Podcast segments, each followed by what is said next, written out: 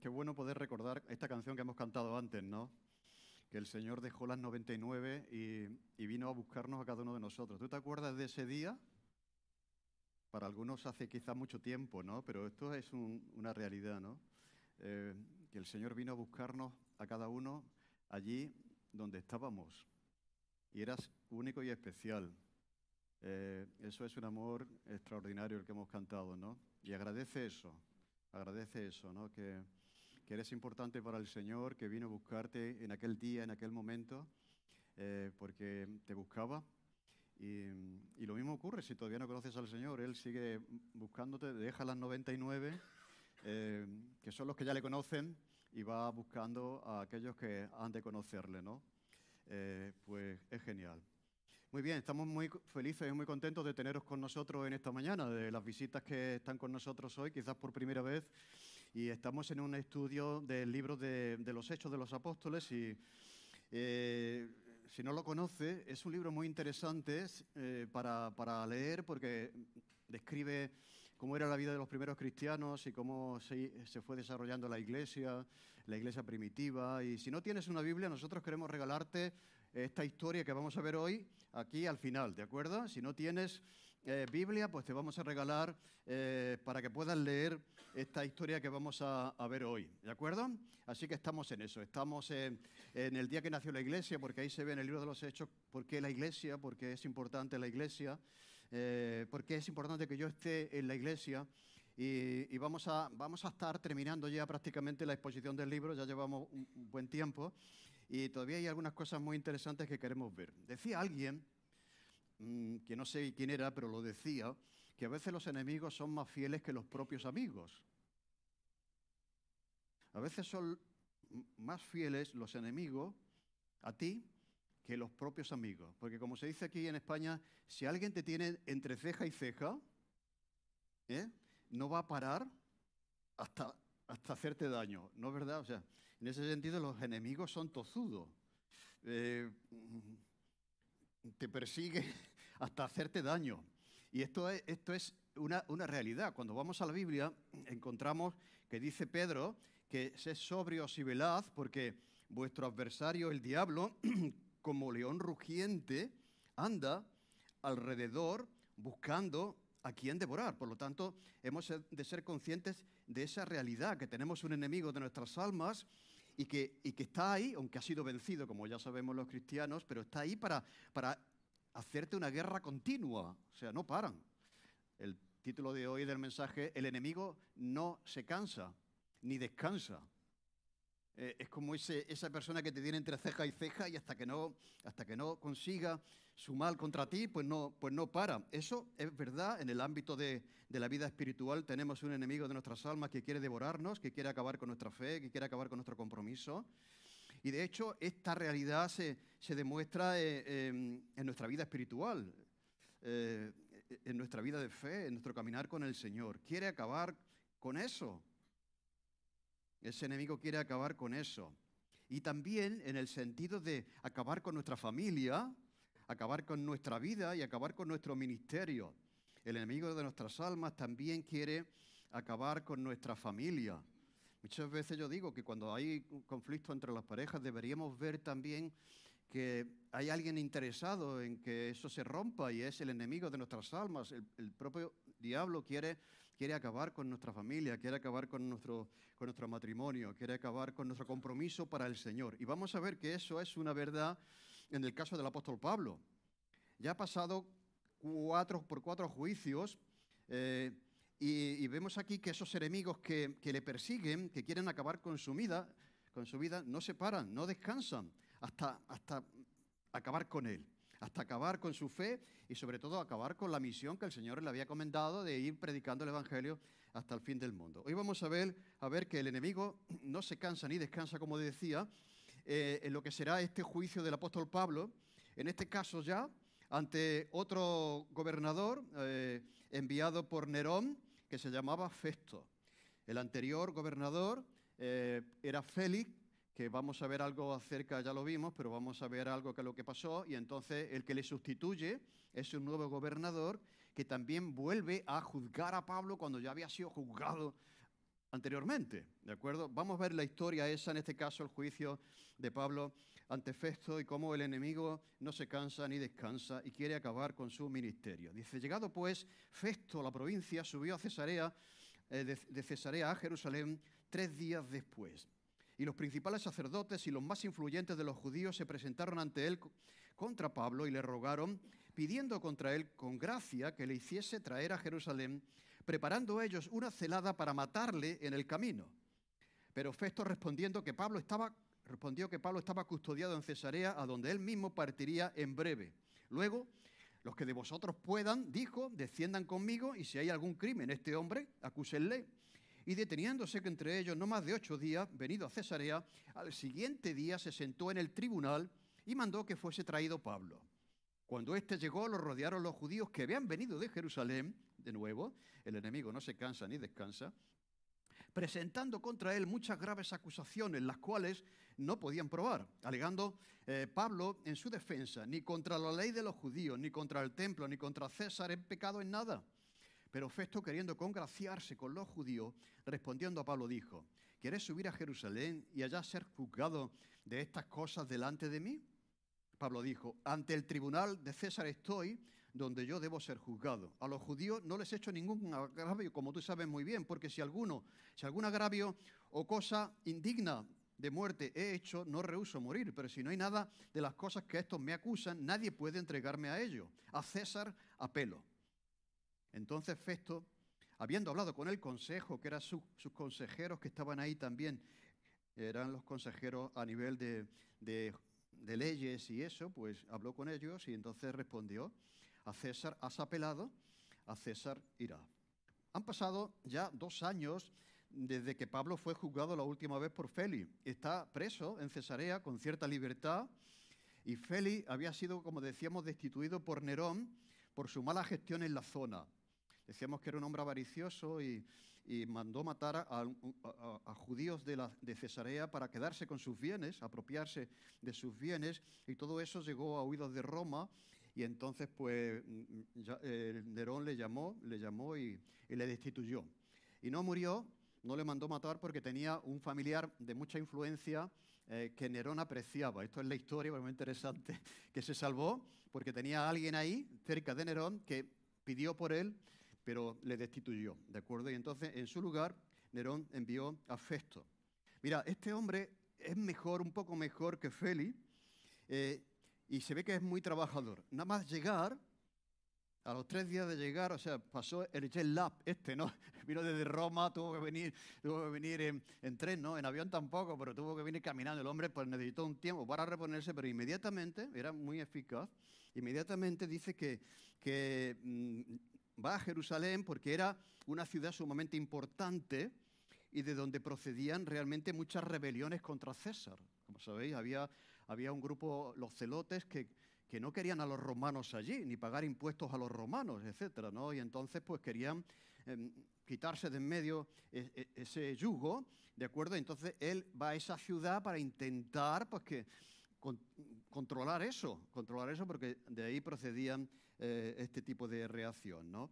Era una ciudad muy importante y mira, y cuando llega a la ciudad, con el primer apretón de manos que le dan, le piden los judíos que le entregue a Pablo. O sea, es decir, vaya comienzo, ¿no? O sea, si tú vas ahí haciendo una visita, podríamos decir, de cortesía, de presentación, y ya los más importantes, los más influyentes a nivel político y a nivel religioso, te dan la mano y le dicen, queremos que nos entregues a Pablo. ¿Entendéis? Entonces, esta es la situación que se da. Vemos, por lo tanto, que el enemigo no se cansa ni descansa. O sea, después de dos años, eh, siguen teniendo odio contra Pablo y quieren eliminarle, acabar con su vida y que no predique el Evangelio que Pablo estaba predicando. Por lo tanto, este pasaje que hemos leído es el quinto juicio de Pablo, en este caso, ante un nuevo gobernador, Festo. Dice, llegado pues Festo a la provincia, subió de Cesarea a Jerusalén tres días después. Fue nombrado por Nerón en el año 60 y gobernó durante dos años porque murió pronto. ¿De acuerdo? Entonces solamente tuvo dos años de gobierno eh, fíjate, le tocó eh, esta situación en relación con Pablo. al tomar posesión de su cargo, sube a Jerusalén, como hemos dicho, y que era de su jurisdicción, y le piden la cabeza de Pablo. Los principales sacerdotes, versículo 2, y los más influyentes de los judíos se presentaron ante él contra Pablo y le rogaron, pidiendo contra él como gracia, como favor, que le hiciese traer a Jerusalén. Mirad, de ahí eh, vemos que lo que estaban intentando preparar contra él una celada, dice, para matarle en el camino. ¿De acuerdo? Así que seguían odiando a Pablo, o sea, el odio es así, ¿no? O sea, dos años alimentando esto contra el apóstol y queriendo mm, acabar con su vida, eh, aún a costa de mentir, porque estaban mintiendo aquí al nuevo gobernador.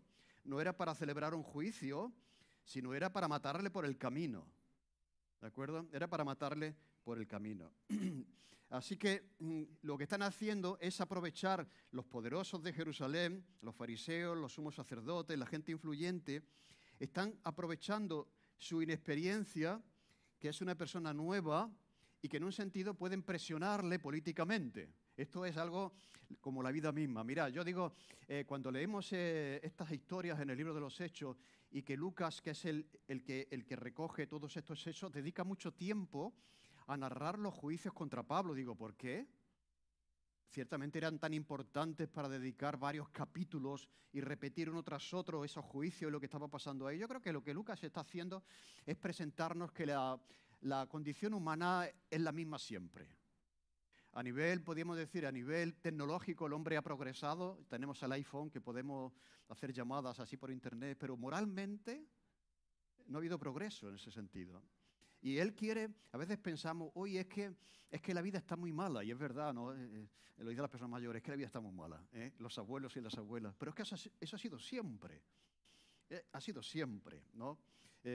por lo tanto, podemos ver aquí un, retrato del corazón del ser humano, que está roto, que está mal, ¿no? Y, Lucas quiere mostrarnos, en este caso también, este, este ámbito roto de, de la religión, del poder, de la ley, el manejo de la justicia, cómo se mueven los políticos, y me parece que esto es muy interesante porque es muy actual, es muy, de, nuestro, de nuestros días, ¿de acuerdo? Así que están aprovechando que el hombre acaba de llegar, ¿de acuerdo? Y le presionan eh, para que les entregue a Pablo. Así que yo digo, este hombre eh, recibe una patata caliente, o sea, nada más llegar, como si, tú, como si tú eres un ejecutivo de una empresa y en el primer apretón de manos te dicen, oye, que vamos a hacer una huelga, madre mía, ¿no? Es una mala forma de empezar eh, en tu cargo. Pues eso es lo que están haciendo ellos, lo que están manipulándole con, con esa intención porque odian a una persona y quieren acabar, acabar con ella. En ese sentido, el enemigo no se cansa ni, ni descansa.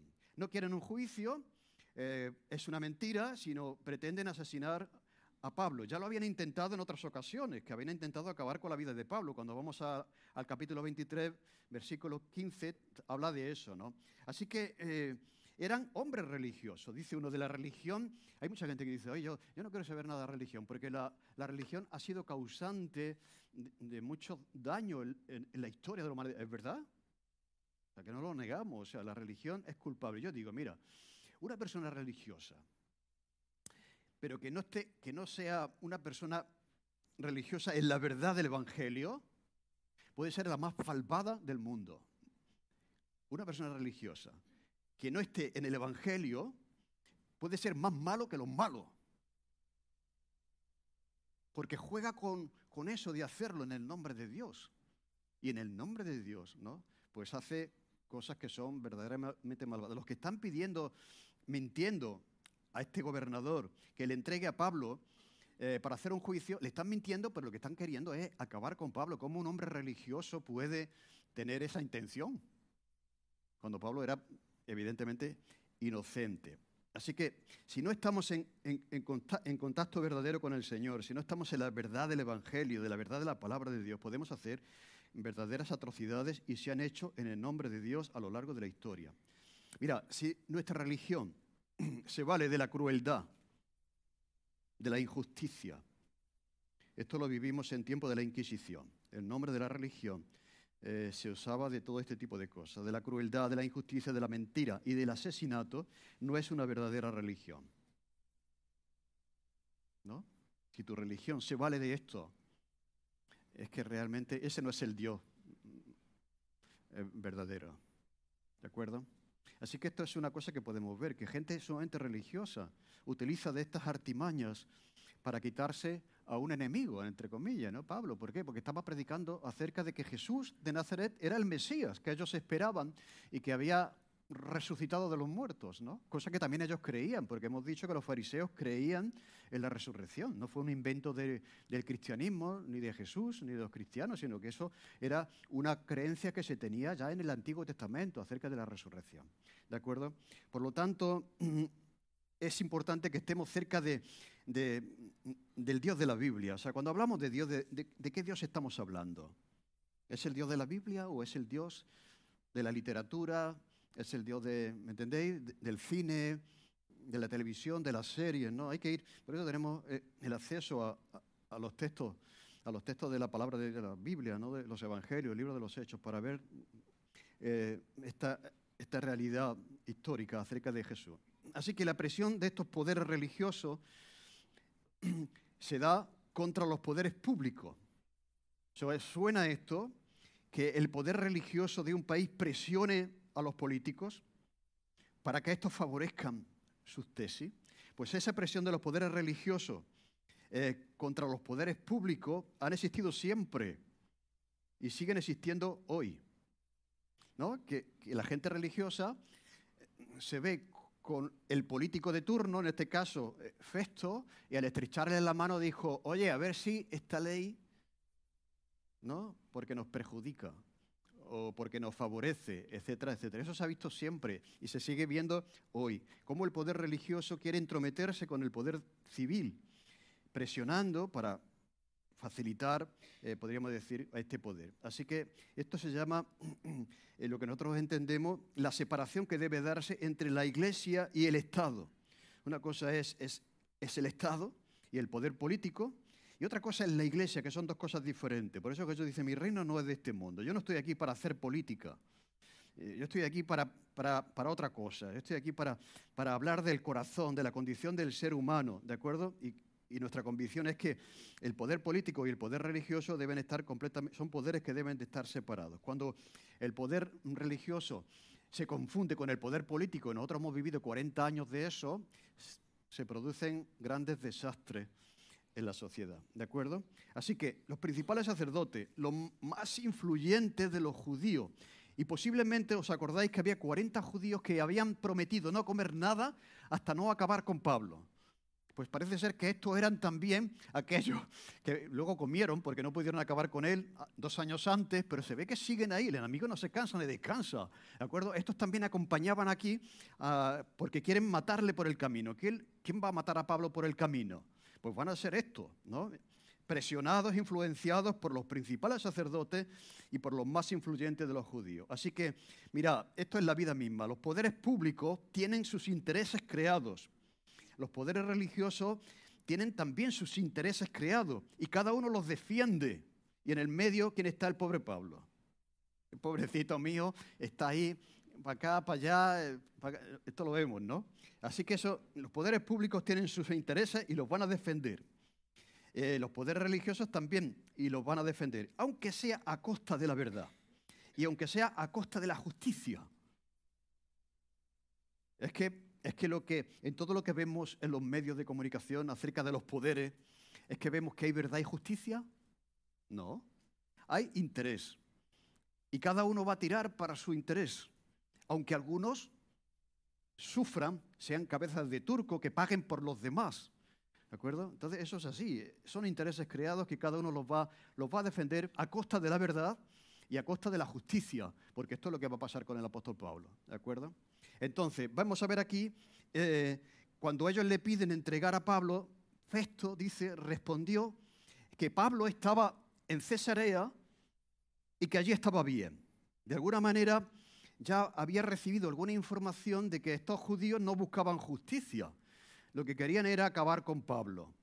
Y en un sentido, aquí vemos que hay cierta, cierta justicia en este hombre que, que le mantiene apartado de los que le odian, de los que le persiguen y, quiere, quieren su mal. Dice, no, no, está bien, en Cesarea, donde yo voy a volver, dice, si alguno de vosotros quiere y desciende conmigo, si hay algún alguna acusación contra él, pues acúsenle.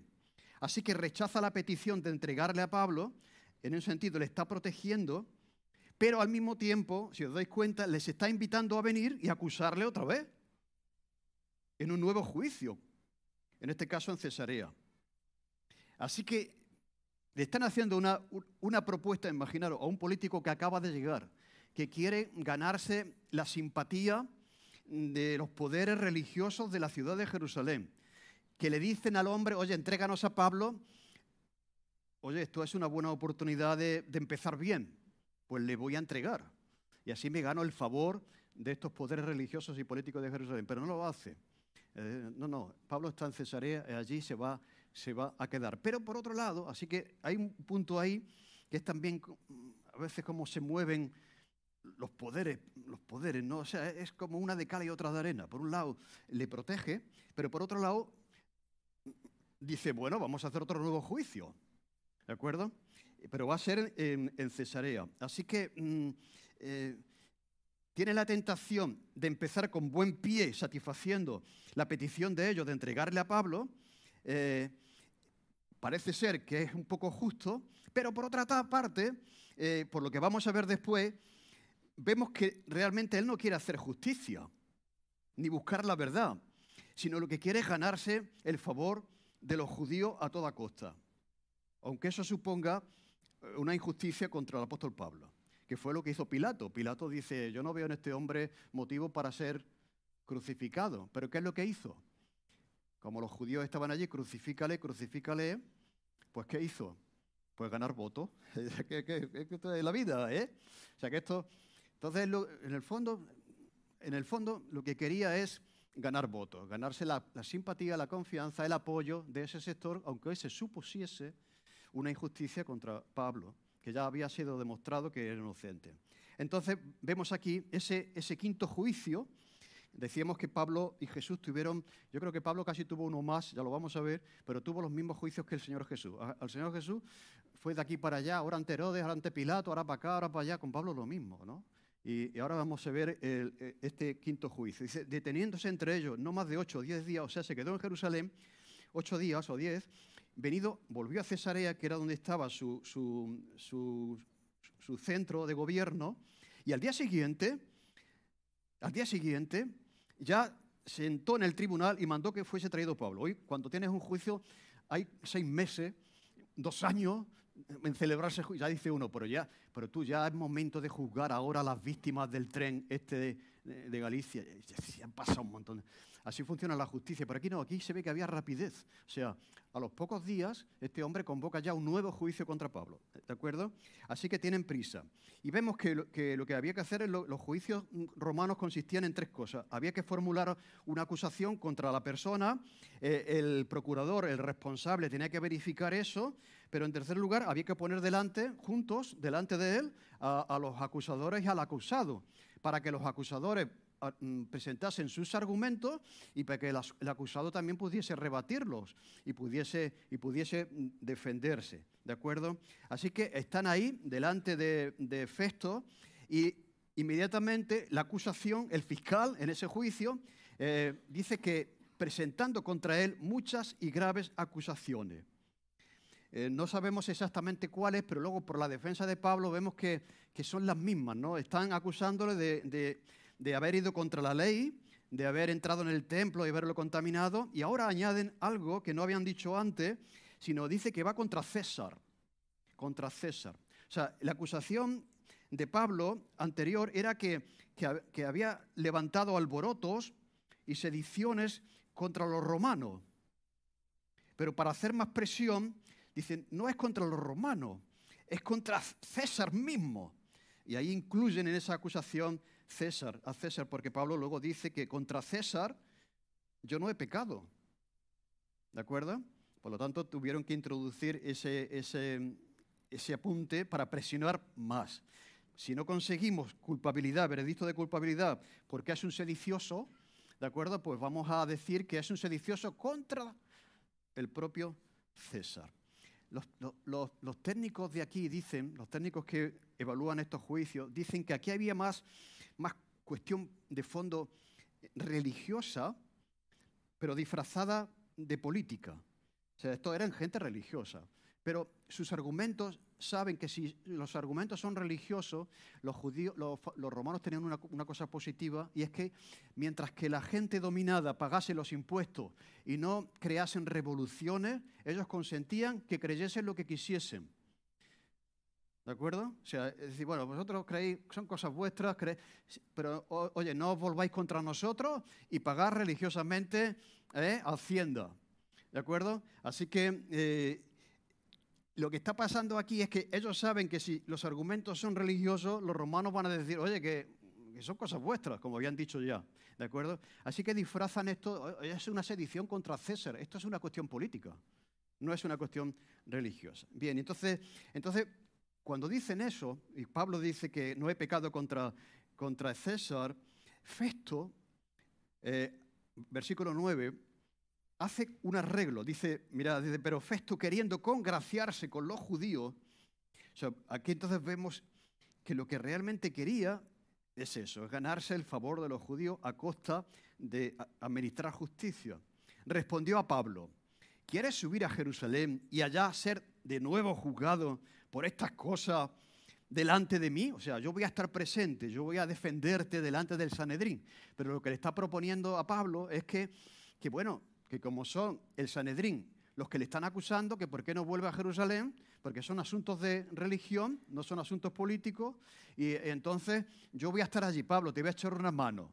¿Vosotros pensáis que le iba a echar una mano realmente? No. Lo que quería es ganarse, además lo dice aquí, quería congraciarse con los, con los judíos y le propone un nuevo juicio, en este caso, delante del Sanedrín. Entonces, lo entendemos perfectamente. Lleva poco tiempo en el cargo, esto es una patata caliente, no quiere enfrentarse al poder religioso y político de Jerusalén, así que propone un arreglillo, ¿de acuerdo? Es que dice, mira Pablo, vamos a Jerusalén y porque estas son cuestiones que se van a resolver allí. ¿Quieres subir a Jerusalén y allá ser juzgado de nuevo de estas cosas? Delante de mí, o sea, yo estaré allí. ¿De acuerdo?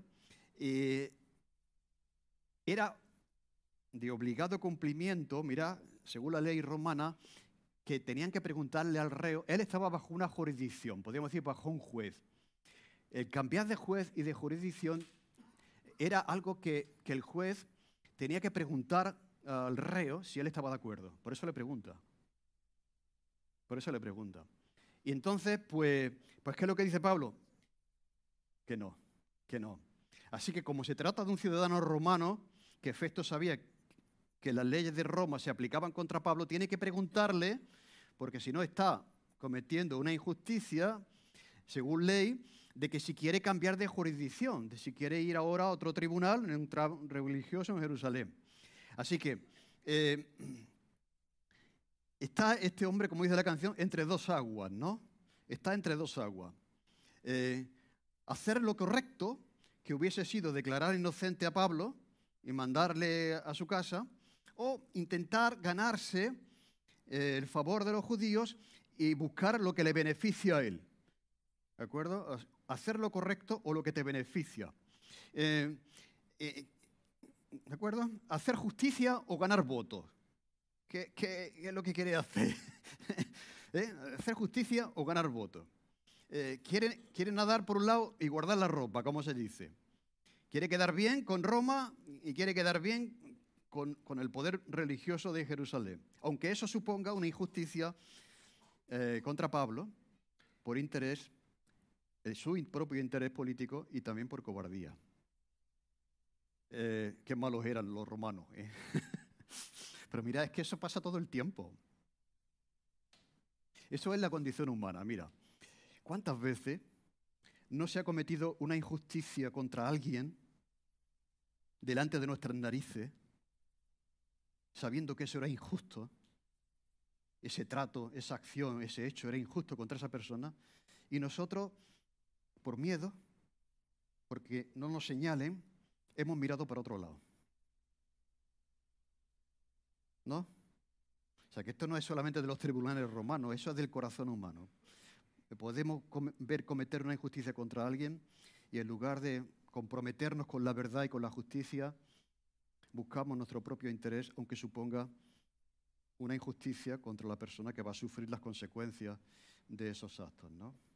Así que mm, en diversas circunstancias esto ocurre todos los días, en muchos ámbitos, en muchos ámbitos, que se cometen injusticias, que nosotros que estamos ahí la estamos viendo que, que se están dando, pero buscamos nuestro interés, no quedar mal con nadie, aunque sea a costa de la injusticia que va a sufrir aquel que está ahí. Entonces, Pablo, cuando le preguntan si quiere subir, dice lo siguiente. Ante el tribunal de César estoy, donde debo ser juzgado. A los judíos no les he hecho ningún agravio, como tú sabes muy bien, o sea que tú ya lo sabes. Porque si algún agravio o cosa alguna digna de muerte he hecho, no rehuso morir, pero si, si nada hay de las cosas que estos me acusan, nadie puede entregarme a ello. A César apelo. Mira, decir a César apelo era como una fórmula jurídica. O sea, cuando tú decías a César apelo, estás, estás haciendo un derecho jurídico que te correspondía como ciudadano romano. ¿De acuerdo? Y entonces, pues, pues Festo, ante esa, esa afirmación jurídica, dice, habiendo hablado con el Consejo, o sea, Festo miró para atrás y vio a los abogados del Estado, ¿eh? que estaban allí con la Constitución, y ¿qué hacemos? Y dijeron, no te queda más remedio. O sea, jurídicamente, si ha apelado a César, no puedes enviarle a, o te van a juzgar a ti por saltarte la ley romana. Y entonces, cuando consultó a los abogados del Estado, los abogados del Estado dicen, es jurídicamente correcto. Entonces, pues, le dijo a César irá. Eh, así que yo digo que bien Pablo, entre otras cosas, porque demuestra que conoce la ley, ¿a sí? Conoce la ley romana perfectamente. Aparte de otras cosas que él conocía, era un hombre que tiene un conocimiento de esto, de derecho, ¿no? Y apela, en este caso, pues a, ese, derecho. Eh, así que Pablo, yo creo que lo que está haciendo aquí, Pablo dice, mira, no estoy dispuesto a ser una pelota que va de un pie a otro a aguantar esta situación. Yo apelo a César, a otro tribunal, que ya desde ese momento ya todos los tribunales ya no tenían ningún poder sobre Pablo. A César has apelado, pues a César irá. Así que la ley romana decía, tengo aquí literalmente, si un ciudadano romano sabía que no se, les estaba, que no se le estaba tratando justamente en un tribunal provincial, podía apelar directamente al emperador de Roma, en este caso Nerón. Fijaros, solo los que eran asesinos, piratas o ladrones, que eran pillados infraganti, esos no podían apelar. O sea, si tú cogías a un ladrón que estaba cogiendo el cajero automático del banco ¿eh? él no podía decir, a César apelo. Así que si eras pirata, si eras un asesino y si eras, y si eras un ladrón, eh, no podías apelar a ese tribunal mayor que era el tribunal de César. Así que cuando Pablo pronuncia esas palabras, apelo a César, ya Festo no pudo hacer nada y, el consejo dice, no puedes hacer nada, no lo puedes mandar a Jerusalén porque te vas a meter en un lío y así que mm, ya te, te tienes que apartar. Eh, así fue como Pablo comienza el cuarto viaje misionero que decimos eh, en camino a Roma. Ya el Señor le había dicho, mira Pablo, sé que lo estás pasando mal, sé que te están persiguiendo, que te están tratando mal, pero ánimo. Señor, ánimo, pero se me están dando cuentas por todos sitios. Ánimo. tú vas a ir a Roma y vas a predicar a César. Porque él le había dicho que el Señor le había elegido para, para predicar a gente poderosa, ¿no? hasta el mismísimo Nerón, Pablo tuvo la oportunidad, seguro que Pablo cuando vio a Nerón, ¿de acuerdo? Eh, le habló de su fe, de su, de su creencia. Y entonces, pues, pues mm, no por sentido de justicia, que ya eh, Festo tiene que decir, pues si has apelado a César, a César irá. Ahora, ¿qué es lo que pasa? Que él se da cuenta eh, que, hombre, de alguna manera, pues ya se quita de en medio esa, ¿me entendéis? Se quita de en medio esa responsabilidad esa responsabilidad. Así que, em, Pablo, tienes que llegar a Roma, aunque las dificultades estén presentes en tu camino. Por esa razón el apóstol Pablo, cuando dice a César apelo, él sabe que Dios está detrás. ¿A qué sí? Que Dios le había dicho que iba a ir a Roma y a predicar ahí en ese contexto de poder. Así que los caminos del Señor son inescrutables eh, y a veces Él utiliza maneras inesperadas para cumplir sus fines.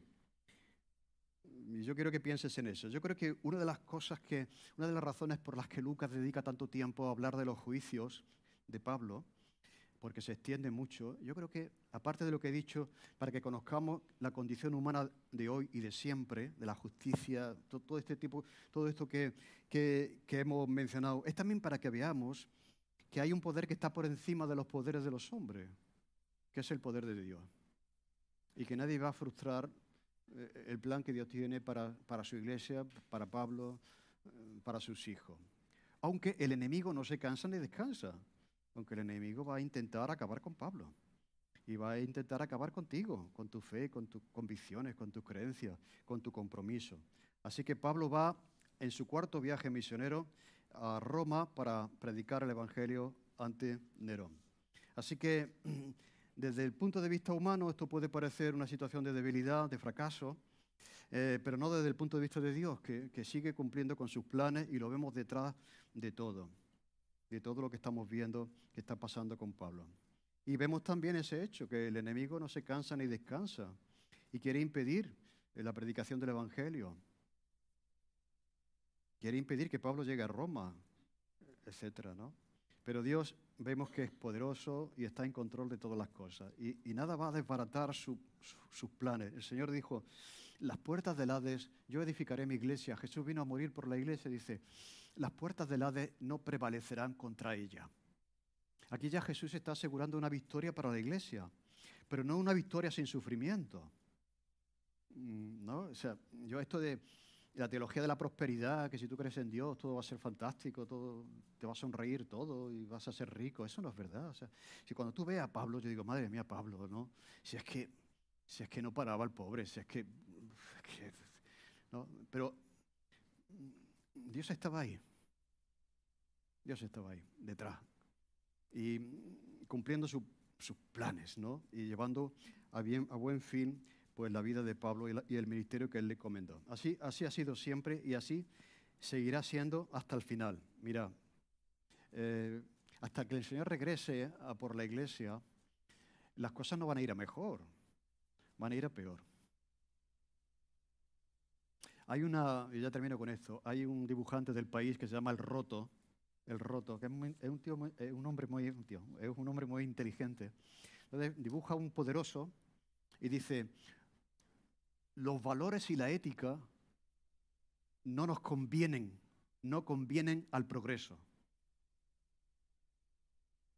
O sea, si os dais cuenta, lo único que frena un poco este desparrame de maldad que vemos en nuestro tiempo son los valores y la ética. Que alguien dice, no señor, eso no... Entonces por eso eh, eh, el poder económico dice, los valores y la ética no le convienen al progreso. El progreso quiere una sociedad sin principios y sin valores. Porque así nadie va a decir, oye, que estamos contra el aborto. Eso es una china en el zapato del progreso. ¿Entendéis? Entonces, ¿quién, ¿quién tiene la bandera de los valores del Evangelio? Pues los cristianos. Así que somos incómodos, somos, somos una china en el zapato para el progreso y para el poder, para el poder religioso. Estos, estos fariseos que estaban esperando la llegada del Mesías, cuando llega el Mesías, pues nada, que no, que no nos interesa, crucifícale, Ahora viene Pablo que dice que ese, que han crucificado ha resucitado porque ciertamente era el Mesías. Dice que no nos interesa. Eh, crucifícale también, acaba con él, ¿no? ¿De acuerdo? Así que, eh, hermanos, gracias a Dios estamos en un país donde mm, no todo es bueno, ¿eh? Pero bueno, por lo menos no nos persiguen por estar aquí celebrando una reunión, ¿me entendéis? Pero hay otros lugares donde sí. Pero quiero decir que a pesar donde Dios permita que estemos, que no se nos vaya de, la mente la realidad de que Dios está por encima de todos los poderes, de todos los poderes políticos y religiosos que muchas veces se ensañan contra la propia iglesia del Señor. Pero como el Señor ha prometido, las puertas del Hades que se quieren comer a la iglesia no van a prevalecer contra ella. Así que ese enemigo que no se cansa eh, ni descansa, en un sentido es un enemigo que vencido ya por Jesús en la cruz. Pero sigue queriendo aprovechar los cinco minutos que les quedan para hacer todo el daño posible en tu fe y en tu matrimonio, en tu iglesia, ¿me entendéis? Porque no quiere. no quiere que la verdad del Evangelio, porque consiste en valores, eh, en principios, en valores, en verdades, pues no quiere que prosperen, ¿de acuerdo? Así que bueno, es un privilegio formar parte de la Iglesia, tener al Señor con nosotros y conocer también un poco la condición humana que hemos visto aquí, que se refleja en todos los poderes, civil, militar, religioso, de todo tipo y sentirnos agradecidos porque el Señor está con nosotros. Ha venido a buscarnos, dejó las 99 y me vino a buscar a ti y a mí. Amén. Señor, te damos gracias por, porque, como Pablo, eh, antes de conocerte estábamos en otras cosas, en otros ideales, en otros principios y valores, pero tú también viniste a por Pablo en ese camino a Damasco y tocaste su vida, su corazón, Señor, y ahora lo vemos aquí completamente entregado a la proclamación de ese evangelio, de esa verdad que antes había perseguido, pero que ahora está convencido que es cierta. Señor, ayúdanos como iglesia a, poner los ojos en ti, a confiar en ti, Señor, a seguir siendo mm, testimonio allí donde tú nos has puesto, sea favorable o desfavorable la situación contra nosotros, Señor. Y te agradecemos que con nosotros está la victoria. Gracias en el nombre de Jesús. Amén. Os vamos a pedir que os pongáis de pie, vamos a acabar con una